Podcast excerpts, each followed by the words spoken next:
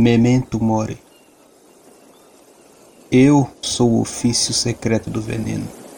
Esse volta para mim sempre, mas em segredo para não provocar um rec. É apenas uma transubstanciação. Como a água uma vez se transformou em vinho, o homem se transforma em besta. A primeira vez que ele saiu de mim foi estranho e doloroso. Meu corpo inteiro doeu. E foi como alguém tentando cuspir algo muito grande e doloroso. Me senti com medo e assustado. Aconteceu por causa do meu pai. Sempre foi por causa do meu pai. É por isso que sou assim, quieto por fora e por dentro sou tão inquieto, como se tivesse algo tentando sair de mim.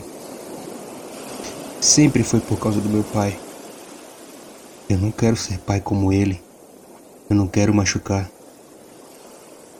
Eu consegui alguém bom, uma moça linda e boa, muito inteligente, e seus dedos me faziam carinho sem me machucar.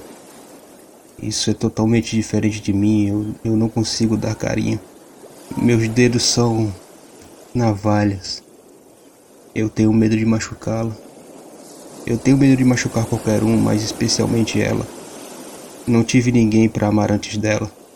Minha mãe morreu, que Deus a tenha em meu parto e isso em grande parte foi a razão do ódio do meu pai. Cresci em um lar de ódio e dor, mas meu lar não terá isso. Será feito de puro amor, de todo o amor que eu possa ter e dar. Eu dei todo o meu amor para ela, e ela me deu o seu.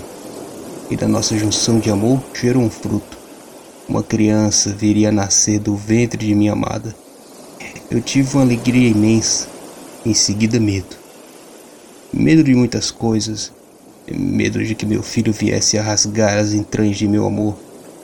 Não, não, não, não. Aquilo me dava medo, medo e pesadelos. Durante noites e noites eu não consegui dormir. Quando enfim chegou a noite, aquela lua me alucinava. Senti mais medo quando a meia-noite bateu. Eu disse a ela que iria fazer uma necessidade. Eu realmente não menti. Ali no meio da capoeira, tirei minhas roupas e me abaixei. Em pouco tempo começou. Meus olhos castanhos se encheram de um carmesim cor de ódio. Minhas unhas e garras transformadas romperam aquela porta que nos separava. E ela estava morta. Que Deus a tenha. Eu não consegui entender. Apenas seguir o rastro de sangue e ali encontrei ele a carne de minha carne e sangue do meu sangue. Era meu filho e seus olhos eram de um castanho. Assim, corri pelas sete vilas e sete povoados e me estabeleci em um lugar distante. Meu filho houve de crescer assim como minha angústia, essa sendo uma das únicas companheiras douradoras. Quis que meu filho tivesse amor, mas fui como meu pai. Sempre foi assim.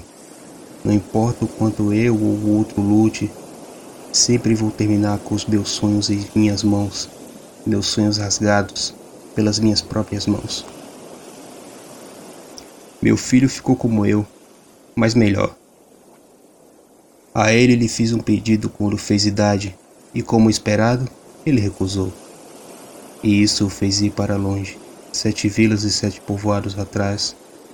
E assim ele descobriu e voltou depois de muito tempo, quando a lua estava cheia. E assim ele realizou meu desejo, meu único sonho.